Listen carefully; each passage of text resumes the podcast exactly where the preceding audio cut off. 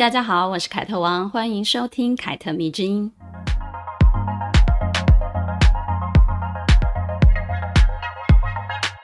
独立女性这个词，我想大家应该都不陌生哦。尤其在女性意识高涨的当代，基本上所有女性都会想跟独立沾上一点边，因为这是一个非常好的人设，仿佛只要塑造了一个坚强独立、不依靠男人的形象，说什么做什么都在理。我经常看到很多女权的口号，比如“爱自己是终身浪漫”。女人要有钱，经济独立才有自信，唯有底气十足，才能内心坚定。我很完整，不需要另一半来成全。巴拉巴拉巴拉巴，很多非常大女人口吻的句子。嗯，如果听众朋友看过我的书，应该就会知道我的文章中很少出现这种金句，或者说呃女权口号。哪怕我觉得这些道理都没有错。嗯，但是仔细想一想，也是给我一种嗯逞强的感觉啦。不知道为什么，我觉得听起来很别扭。而这些很别扭的感觉，正是让做不到这些口号的女孩对自我产生怀疑的原因。做不到这些口号里所强调的，是不是就代表我不够坚强呢？如果我并不想单身，内心渴望有一个人可以一起过下半辈子的生活，是不是代表我就不独立？如果我支持某一些传统的婚恋观念，是不是代表我就不配做一位现代的女性呢？其实啊，我想先跟大家普及一个概念好了。嗯，所谓独立女性，并非他天生下来做什么事情就很知道自己要什么，或者是做什么决定啊，我都不会犹豫，而且呢，也不情绪化，还充满了自信。又不是机器人或者是 AI 人工智慧啊。只要是一个人，他想要成为自己心中的某一个样子，成为某一个人啊，他都要借由生活一步一步的去学习的。独立女性从广义来看，应该是指啊、你要先建立起思想上的独立性，多去了解你自己，你是一个什么样的人，从自我出发，然后由内而外展现在你的所作所为上面。天底下所有的独立女性，她们的成长之路都是不一样的，就像我们过去几集所说的那些女人的故事一样。不管相隔几百年，不管他们活在什么样的一个年代，影响他们人生轨迹的，永远是他们对自己所做的那些事情。他们来自各种不同的原生家庭，遭遇到不同的困顿磨难，但最终他们都能用自己的力量，活出一个让自己不后悔的人生。人生会有遗憾啊，这是我们无法控制的，因为这件事情牵扯到别人嘛。可是呢，我们可以做到不让自己后悔。即使有做错的决定，只要承认错误，及时的修正，依然是可以弥补的。那便是无悔的人生，那就是圆满与独立。最怕的是什么？是你明知错误却不想正视。用逃避的方式来处理问题，然后消磨一生，等到一切都来不及了，你才埋怨自己当初不该如此。我经常觉得，一个经常在抱怨的女人，在我看来才是最不独立的那一个。嗯，我们今天要说的女主角叫做苏青，她就是一个从失败的婚姻生活中蜕变的女性。她在民国初期这个新旧交替的时代，活成了一位新女性。但同时，她也是一个旧女人。她说：“女性要坚强，要自食其力。”但她的骨子里却依然想要有男人要爱她、照顾她、让她依赖。她真的独立吗？还是她真的独立的不够彻底呢？这当中又有哪些矛盾呢？也许我们说一说苏青的故事呢，就等于说出了广大女性在独立之路中所遭受的那些难题。因为大部分女人都像苏青一样，都是从错误中成长的，然后一步一步的成为独立的女人。而成为独立的女人之后呢，她们依然有很多对于自身的困惑以及对现实的无能为力。你并不会变成像呃女权口号所说的那样的无坚不摧啊，很华丽转身，从此成为自己世界的女王。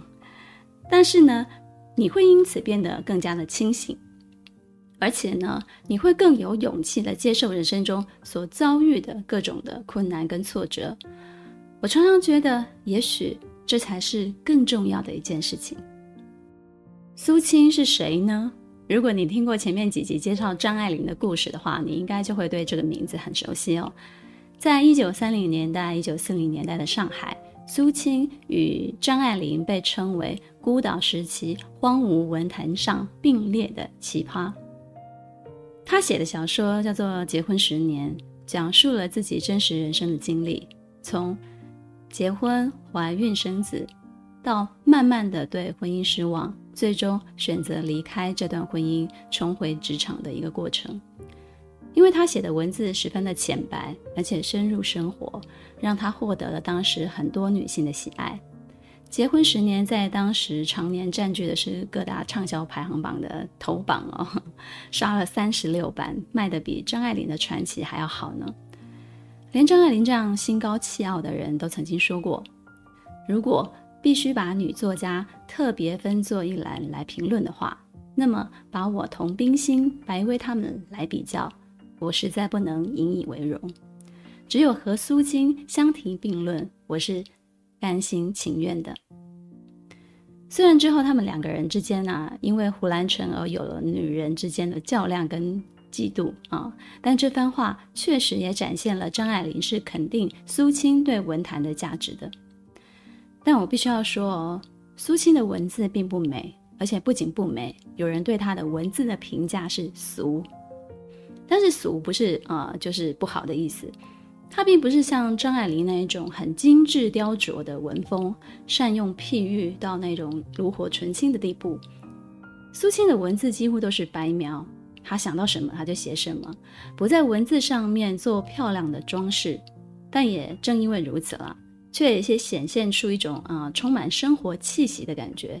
看她的文章呢，很像在跟姐妹聊天一样。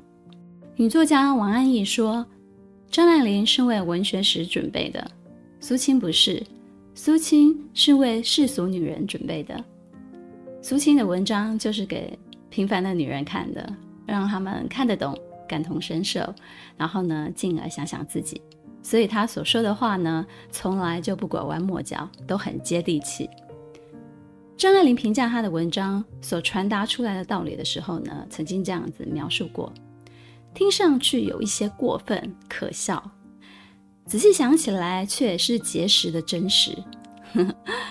大部分的文人写东西啊，都会做一些处理啊啊啊包装啊，然后怎么讲好了。但苏青很敢说，也很敢写，而且呢，不假以装饰，于是呢，也就分外的有真实感。跟张爱玲一样，其实他们都是远离当时的主流文学的，他们只写身边的那些小事，写女人，写婚姻，写孩子，生活琐事，以及呢，对物质生活的那些喜爱。但苏青的切角却没有像张爱玲那么的偏门啊，他写。凡人俗世的生活，而且写得百无禁忌。比如呢，他在结婚十年的一开篇写新旧何别的婚姻当中呢，他就写到哦，自己在迎娶的当天呢，被人勒令不准下床来，但是呢，却遇到了尿急的情况，然后他就形容自己忍不住用枕头来当做尿盆来接哦，然后小姐之后呢，还大呼舒坦。又比如说呢，他就写下这段。啊，句子，他说：“我敢说，世界上没有一个女人不想永久学娼妇型的。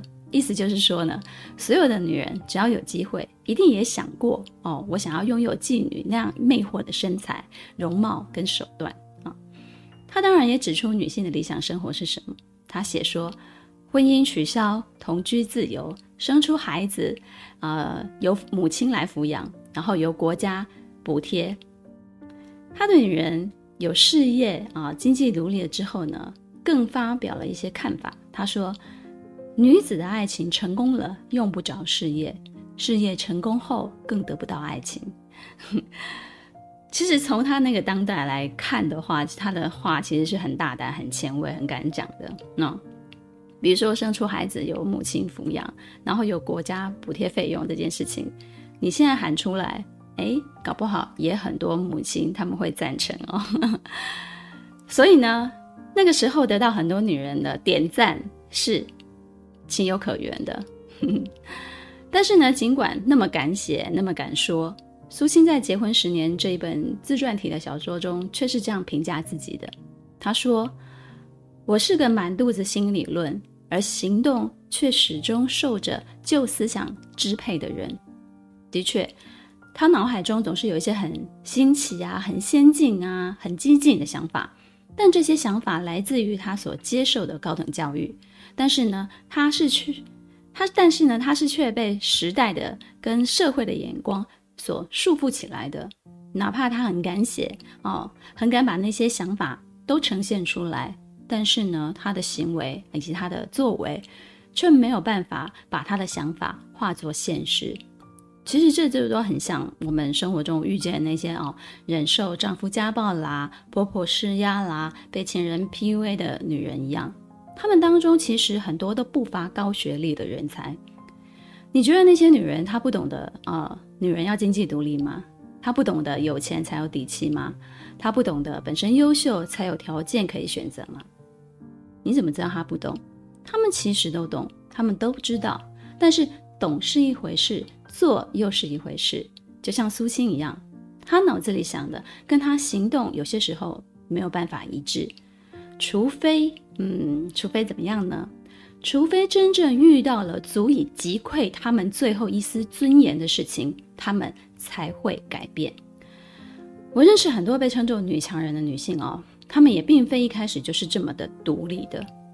如果生活一直都是很平顺的，情感也没有任何的波折，其实她们更多都是那种小家碧玉型的女孩子。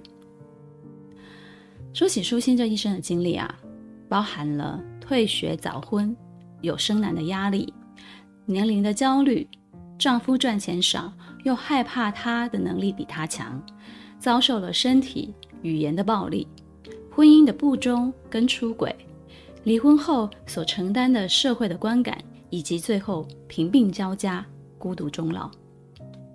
她的一生真的可以说是开高走低哦，但其中的奋斗却又充满对生命的热爱跟真诚。她的斗志其实是让我深深的折服的。真心觉得她是一个让人敬佩的女人。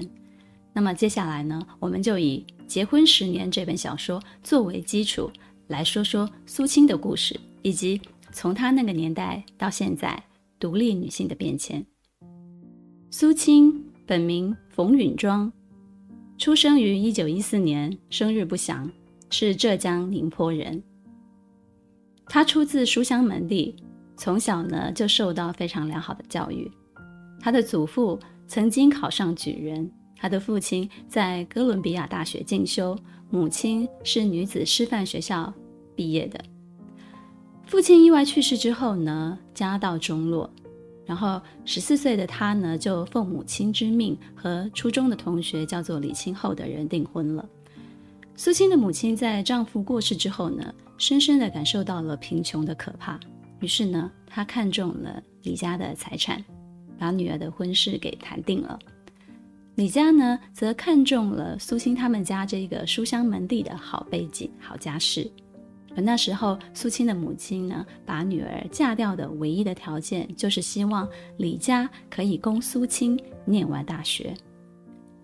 苏青的性格，非常的活泼好动，有男孩子的爽朗硬气，而且呢，很喜欢交际，喜欢交朋友。经常呢就参加学校的比赛，然后很喜欢展现自己。在南京念国立中央大学入学不久之后呢，他就凭借自己的才华和美貌获得了“宁波皇后”的美誉。他的梦想是成为一名外交官，虽然婚后马上就回到了大学来念书了，但是呢，中途却因为怀孕而不得不退学返乡待产。由此可见啊，怀孕真的是很多女人的一道坎哦。回到婆家待产的时候呢，重男轻女的公婆呢，就一直希望他能够生一个男孩子，然后在还没有卸货之前呢，对他呢就是非常的呵护有加啊、因为他肚子里头还没有解答嘛，是男是女还不知道，所以就对他特别好。结果呢，生下来是女儿之后呢，公婆的态度马上就有了一百八十度的大转变。不仅说了非常难听的话呢，也不经他的同意呢，就把他的女儿给抱走了啊，让保姆去带，希望她可以利用这个空档的时间呢，可以马上的怀孕，然后拼一个儿子，完全不给她休息的哦。于是呢，满腹委屈的苏青在坐月子的时候呢，就写下了一篇文章，叫做《生男育女》，用非常激烈的措辞来表达他内内心的愤怒。他就写了：为人妻者，无论你的。德容颜功好到怎么样的程度，可是若生不出儿子，按法据理就得被丈夫逐出去。即使夫恩浩荡，不忍逼令大归，你就得赶快逝去，劝丈夫纳妾后，自己却躲在不度的美名下，噙着眼泪看丈夫与别的女人睡觉。反之，情形就不同了。母以子贵，儿子若是做了皇帝，你就是圣母太后。这番话真的写得非常的讽刺哦。也就是说呢，如果你生了一个女儿，你什么都不是啊、你如果真的完全生不出儿子的话呢，你就要让你的丈夫纳妾，哈、哦，眼睁睁的看着你的丈夫跟别的女人睡觉，而且你还要说自己不嫉妒啊。但是如果你生的是儿子呢，哦，那就不一样了，在家里就可以作威作福了。其实啊，生男的压力到现在依然影响很多很多的女性的地位哦，而且尤其是婚后的地位，甚至呢，为了一举得男或者是生出儿子，很多受过高等教育的女人都在最后无计可施的时候，走向了民间的偏方，做出了很多他们以前可能不会做的事情。啊、这些事情，我想在你身边一定有很多很多的例子啊，不会缺乏听到这些很荒谬的例子的。其实婚后的苏青啊，她自己也想要做一位贤妻良母的，哪怕他们的结婚的情感的基础其实是十分的薄弱的。但既然已经顺从了母命去结婚，她一开始也是想要跟她自己的丈夫好好的生活的。我想呢，任何女人啊，不管什么时候，过去也好，现代也好。不管你是基于怎么样的理由走入婚姻，她们一定都是渴望哦，我的婚姻是可以幸福美满的。所以呢，他们会要求自己从贤妻良母这个身份啊、来做。就像苏青她自己所说的：“我满肚子的新理论，但是我的行动呢，却始终受着旧思想的支配。也就是说，我结婚了以后，我就会从一而终，我就要想办法做一个贤妻良母。”然而呢，旧思想其实是有好有坏的啦。像重男轻女这样的一个观念呢，就残害了不少女性的同胞。之后呢，苏青连生了三个女儿，在婆家的地位就是一日不如一日了。生了第一个女儿之后呢，她就跟她的丈夫搬到了上海生活。那个时候，社会时局忽然就动荡了，好，开始改变，李家也就家道中落。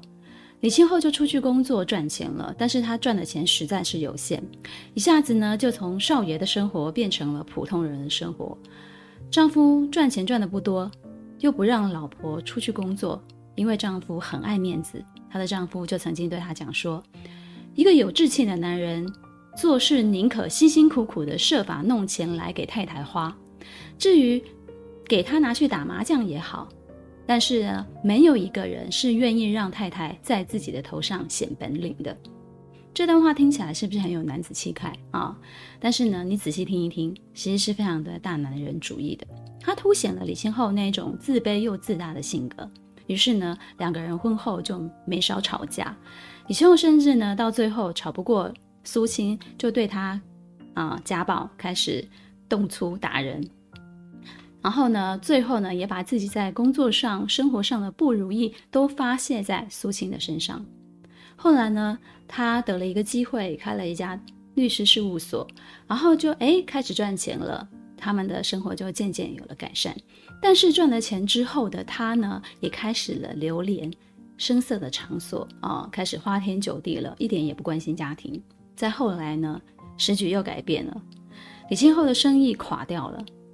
垮掉了之后呢，他就很不开心，天天的喝酒啊、买醉啊，却拿不出一分钱给苏青买米家用。然后呢，有一天，苏青实在是没有办法了，她实在是没有钱了，她就跟丈夫索取家用啊，伸手跟他拿钱，结果两个人发生了激烈的争吵，她被丈夫甩了一耳光，然后丈夫就说：“你也是知识分子啊。”你也可以自己赚钱啊！啊、说出这句话的时候，他完全忘记当初自己是怎么阻止老婆出外去工作的啊、怕自己被瞧不起。而这一耳光呢，终于打醒了苏青，自此呢，就把她打上了离婚协作的道路了。当然啊，她的离婚的理由也包含了一件事情，就是她的丈夫其实出轨了，出轨的对象是她自己的邻居兼闺蜜。她的那个邻居兼闺蜜就跑来跟她讲：“哦，我怀了你老公的孩子。”张爱玲说：“啊，李清厚不过是一个少爷，如果能够一辈子在家里做少爷，那苏青也能够跟着他一辈子做少奶奶的话，他们的关系其实是可以维持下去的。然而背后的社会制度崩坏了，暴露了他先生的不负责任。”他既不能养家，但是他的自尊心又限制了苏青在职业上的发展，而苏青的脾气又是这样，即使委曲求全，也是弄不好的，到最后也只能分开了。张爱玲写过一篇文章，叫做《我看苏青》哦，文中提到过有一次她陪苏青去做衣服，苏青在镜中呢默默地端详自己，张爱玲觉得她从来没有这么安静。一静下来，就像有一种悲哀。那紧凑明倩之眉眼里，有一种横了心的风铃，使我想到了乱世佳人。他形容苏青是乱世佳人，因为苏青很好强，言语很刻薄，生性有一点自私。但是呢，反过来看的话，苏青也很单纯、很直率、很认真，但是却又带那么一点点的。就是女人的柔弱。其实苏青一直都很想要努力过好自己的人生哦哦，是一个非常有想法，但是好胜心又很强的女人。在苏青这十年的婚姻里面，她的丈夫其实做了很多让苏青感到非常难过的事情。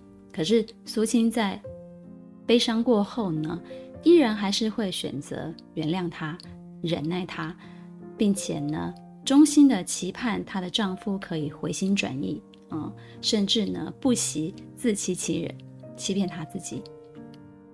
后来呢，苏青她回忆着：“我可与他从来没有十分快乐的相处过。现在大家苦挨着，已经过了快去十年了。十年的光阴啊，就是最美丽的花朵也会褪掉颜色的。其实他很早就知道自己和李清后的婚姻是已经破碎的了，却选择逃避那一切。”不敢面对现实，但是最后该来的还是会来的。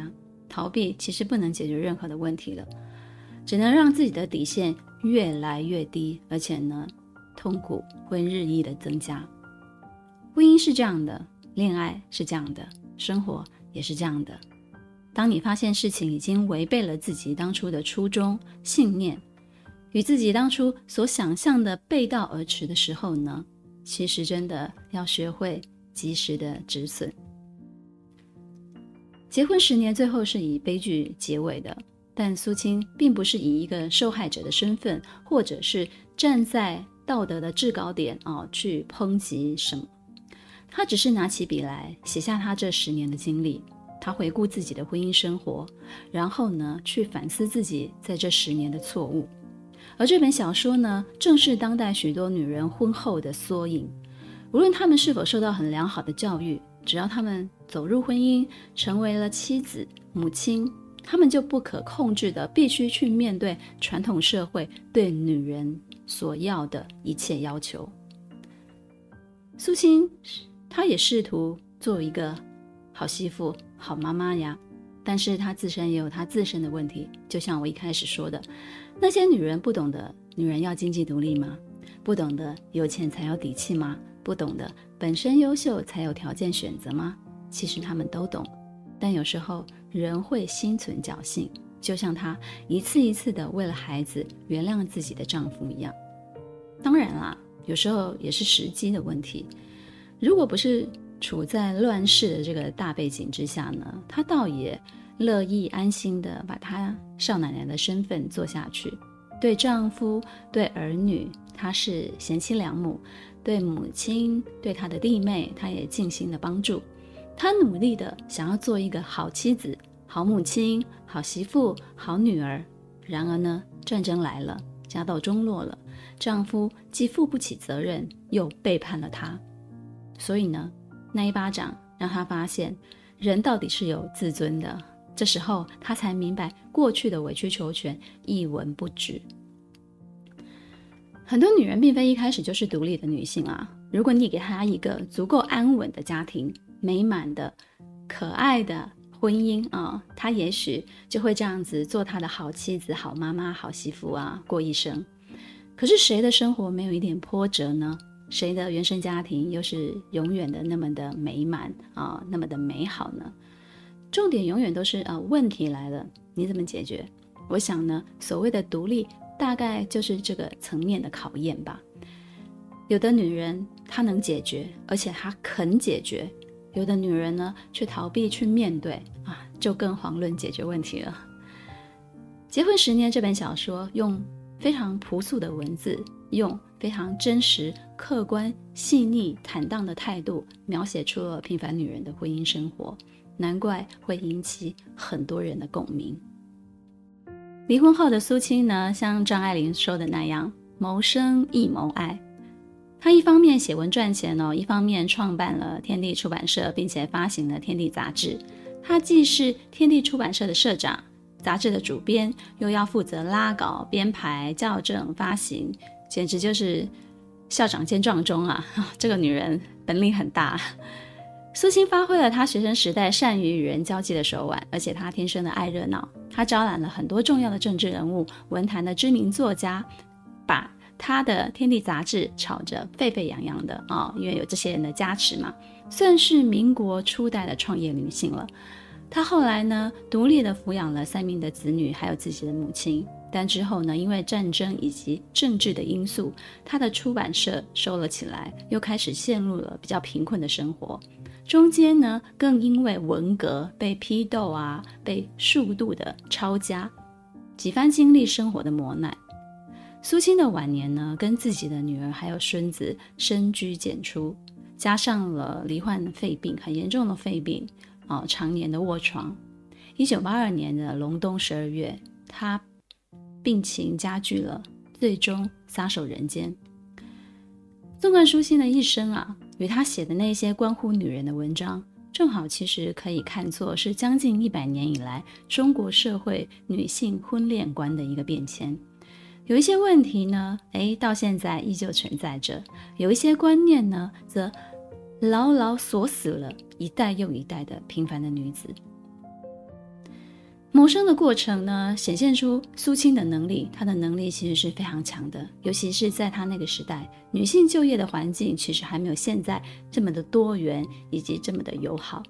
这让我想起我自己的母亲哦。我父亲意外过世之后呢，她也是从一名家庭主妇，然后重新的走入了职场，独立抚养了三个小孩。哪怕她做的是一份体力付出超过脑力付出的劳动工作，但是呢。任何时代，只要一个女人肯工作，她就能够养活并且教育自己的孩子。许多女人为了孩子不愿离婚，美其名啊是给孩子一个完整的家，但这里又有多少是为了她自己呢？怕自己被贴上失婚妇女的标签，怕自己争取不到孩子的抚养权，也怕自己离婚后失去丈夫这一个依靠，必须自己辛苦的去赚钱。我常想啊。有些女人或许传统，但起码她的人格还是独立的。但有些女人不仅传统，还软弱。她们向命运低头，他们情愿任人宰割，然后把自己内心的不平衡归咎于子女身上，对其进行无止境的情感勒索，祸害下一代。这样的女人，真的真的让我感到害怕。那苏青的谋爱的部分呢？当时离婚的女人像苏青那样，之后的婚恋会顺利吗？苏青以自己的经历给出了答案，很令人玩味哦。因为离婚后的苏青虽然是以文为生，但是漫漫的一生也会有空虚、寂寞、有点冷的时候。她交友广泛，但是呃，也算是有很多恋爱跟暧昧的机会跟对象啦。但是她的期望呢，却不是只有谈谈恋爱或者是啊、暧昧而已。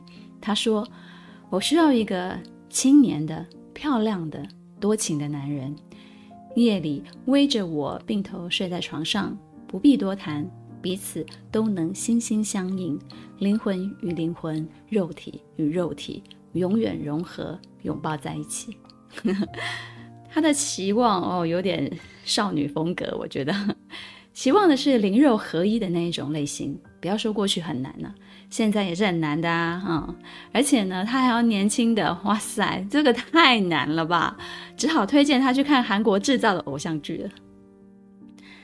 离婚后呢，为单身啊跟年龄所焦虑的苏青啊，曾经在访问中提到过她自己对于标准丈夫的条件，好奇怪哦，不管任何年代啊，只要一个女人离婚了，接受访问，别人都还是会问她男人的事情，这件事情真的是。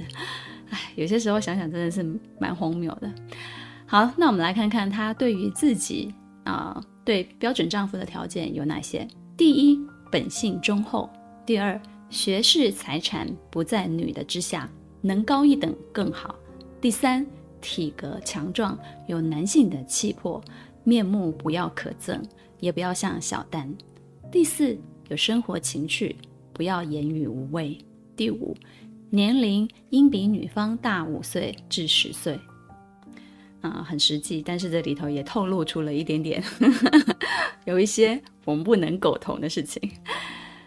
从这些话透露出来什么呢？苏青依然觉得丈夫是要养家的哦，哦，尤其是学识、财产是不能够在女人之下的。换言之呢，婚姻应该是为女性提供物质的保障，婚姻可以成为女性谋生的工具。因此呢，在一九四零年代的上海，有一个特殊的称呼叫做“女结婚员”。之所以用“女结婚员”来称呼呢，就是指结婚成为了家庭主妇这个身份呢，变成一种新兴的流行职业。家庭主妇是一个职业啊，我们是用结婚来达到了。女性呢，把婚姻作为自己的职业，依靠婚姻获得生存的基本条件。在女人可以工作的年代，她们不想工作，她们倾向于做回旧式的女人，用婚姻来谋生。苏青甚至认为，女人以失嫁最为可怕。这里说的失嫁不是离婚哦，哦，不是失婚哦，而是不懂得嫁的意思。嫁要嫁的有条件啊，要有要领的，不是什么人都可以嫁的。挑选丈夫呢，不能得过且过，要宁缺毋滥。你可得到有价值的半个，或者是三分之一个，也不能够得到无价值的一整个啊。也就是说呢，如果你成为情妇啊，或者是被包养，都好过你嫁给一个完全不属于你、还不养你的男人。就算法律上他是你的合法丈夫，是完整的哈，完整的一个，但也没有半个或者是三分之一能带给你的好处有价值啊。非常的呃狂妄的一个想法。苏青笔下的女性，包括她自己，对于婚姻都是存在一定的妥协性的。经济或者说谋生是女性选择婚姻的首要考虑因素。这些惊世骇俗的言论也让她变成啊、呃、风口浪尖，被很多人唾骂。但有时候呢，她又语出惊人的说出让人感到非常有独立意识的话。比如呢，她说：“嫁个丈夫若不能尊敬我、爱护我。”或者是个不能使我尊敬或被我爱恋的人，就算做总统夫人也没有意思，还不如做一个没有丈夫而能独立生活的女子来得自由，过得快乐。啊，这个就非常符合现代的思想了。那个时候，张爱玲啊，身为他的朋友，其实也常常替他这种 言论感到忧心哦，因为他有些时候讲的话就是。既讨不到女人的欢心，也让很多的男人对她望之却步。这种婚恋观哦，其实是有一点点扭曲的。张爱玲这样子评价过苏青，她说：“新是女人的自由她也要，旧是女人的权利她也要。这原是一般新女性的悲剧。苏青呢，某种程度上很像我们现代话说的啊、女权主义自助餐，就是她某一些言论很像。也就是说呢，在谈权利的时候呢，我就搬出女权主义哦，我我就这个也要，我那个也要。在谈责任与义务的时候呢，就说这个不该由自己来承担，应该由男人来负责。他可以要年轻貌美、有志士、有气魄、还有钱的男人，但如果一个男人嫌弃他不年轻、不貌美，你还离过婚，他就怎么样？他就写文开骂。他后来写了结婚十年的续集，叫做《续结婚十年》。他把自己这种找不到人可以托付的心情表达得淋漓尽致。他是这样写的：“我只是希望有人陪伴我，分享我的爱。”同享我的乐，但是天下竟没有一个男人是属于我的。他们也常来，同谈话，同喝咖啡，有时也请我看戏，而结果终不免一别。我恨他们，恨一切男人，恨他们不肯丢弃家，至少不肯为我而丢弃。我是一个如此不值得争取的无价值的女人吗？假如我是一个十七八岁的女孩。天真不难看，没有结过婚，我的机会就多得很多了。然而现在我的对象减少了，我得替去三十岁以下的，专在四十岁左右的队伍中找。但四十岁左右的男人会没有家吗？他又不肯为我而离婚。男人若稍有地位，中年丧偶比青年未婚更吃香。然而女人呢？我前夫大我两岁。现在我们离婚了，他很容易可以找到一个年龄比我轻十岁的女人，但我却可以只找到一个年龄比他大十岁的男人了，而且还不容易，因为这样的男人在原则上仍旧是想娶年龄比我小十岁的女人呢。天哪，怪不得有很多的旧式太太宁愿保留着名分守活寡，抵死也不肯抛弃儿女离婚，那是有道理的呀。不彻底，还有不彻底的便宜处呢。我错了，吃了亏，还没有处诉苦。苏青之所以会有这层感触哦，是因为她离婚以后呢，有做过情妇的角色。会做过情妇的角色，还曾经被人骂过哦，她是个文妓。她发现啊，哪怕她再好，对于那些男人也是不好的，因为那些人压根就不想娶她。那些人之所以不想跟她在一起。是因为他离过婚，他年纪大，但是那些人又之所以想跟他在一起，是因为他是心甘情愿的啊，不用花钱。因为那些人其实他是可以花钱去找妓女的嘛，但是有他这样不花钱的姐姐们也是好的啊。他说他自己想到这个的时候呢，恨不得马上把自己毁了，他觉得太丢脸了。苏青就是这样子一个很真的人哦，文字就像我刚刚念的那样。哦平铺直述，很直白，简直没有文笔可言。但也因此呢，他就是很接地气，很真实，就像嗯他在跟你聊天一样。他写出来的那些感触呢，我想应该是很多女人的心境，只是那些女人没有他的勇气，敢把这些全盘托出。对年龄的焦虑，离婚后在婚恋市场失去优势的现况，为了彰显他的自信啊，迎合这个社会现在很夯的女性意识抬头。现在很多的女人会用独立坚强来武装自己，会催眠自己啊、我不需要男人，我一个人就很完整，我一个人就可以过得很好，不需要婚姻，嗯，不需要爱情。很多的大女主偶像剧也会直接的让这些大女啊、大龄女性来意淫啊，他们就会安排一个贴心的小鲜肉男友来组 CP，有没有？可是苏青是亲身经历过这些的，她明白真相是什么，真相是。即便她是创业型女性，啊、会赚钱，赚的还不少，长相尚可，穿着时髦，谈吐有见识，但是她的背后拉扯的三个孩子，有过一次婚姻的经验，加上越来越大的年纪，也会让她在寻找伴侣的过程中，渐渐的失去优势。不是她不够好，而是对很多男人来讲，当你。开出那些呵 呵标准丈夫条件的时候呢，人家也会有标准妻子的条件啊，这是相对的嘛。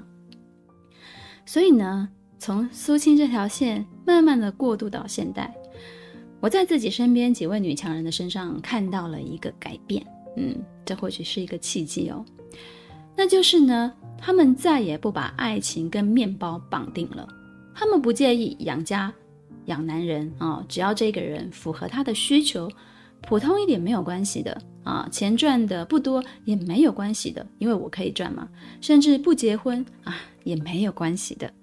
自己想要孩子，我可以自己生啊！哦，我跟你是情侣的关系，我们可以生小孩，没关系；没有结婚也没关系，反正我养得起。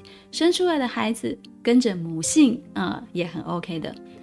像这样子强大的女人，她们依然会期待生命中有一个可以陪伴到老的伴侣吗？她们也是期待的哦。但是这份期待呢，并不会让她们失去对自己的独立性。不会因此而想要什么都仰赖对方，找到一个比自己强的人，他们的自由度更大了，也因为更大的自由度，让他们活得不矛盾、不别扭啊，整个人就散发一种很舒服的自信，也比较坦然、比较淡定，而不是我们所看到的那种逞强或者是强势。我觉得这样的气质跟条件啊，说真的。反而能够吸引跟他们有志一同的男人，而且获得幸福婚姻的几率会更大一点。我想这就是过去的苏青以及现代的苏青们所缺乏的了。他们虽然可以自己出来工作，经济跟行为双双独立，但内心的想法呢，却也经常的矛盾的。就像张爱玲说的：“心是女人的自由，她也要；就是女人的权利，她也要。”他们不是彻底的女性主义者。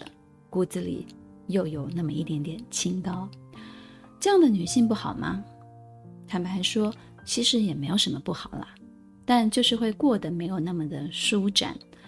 当世界一切都静下来的时候，你会读到她内心里的一点点小小的失落。如同苏青她自己说的：“人生是实际的，浪漫和美丽不是没有，但是。”掺杂在世俗、辛劳和众多的小龌龊里。喜欢今天的故事吗？不知道听完你有没有什么感触呢？希望这些女性的故事呢，可以带给你思考的方向，帮助你建立起属于自己的独立自信。凯特迷之音，咱们下次见。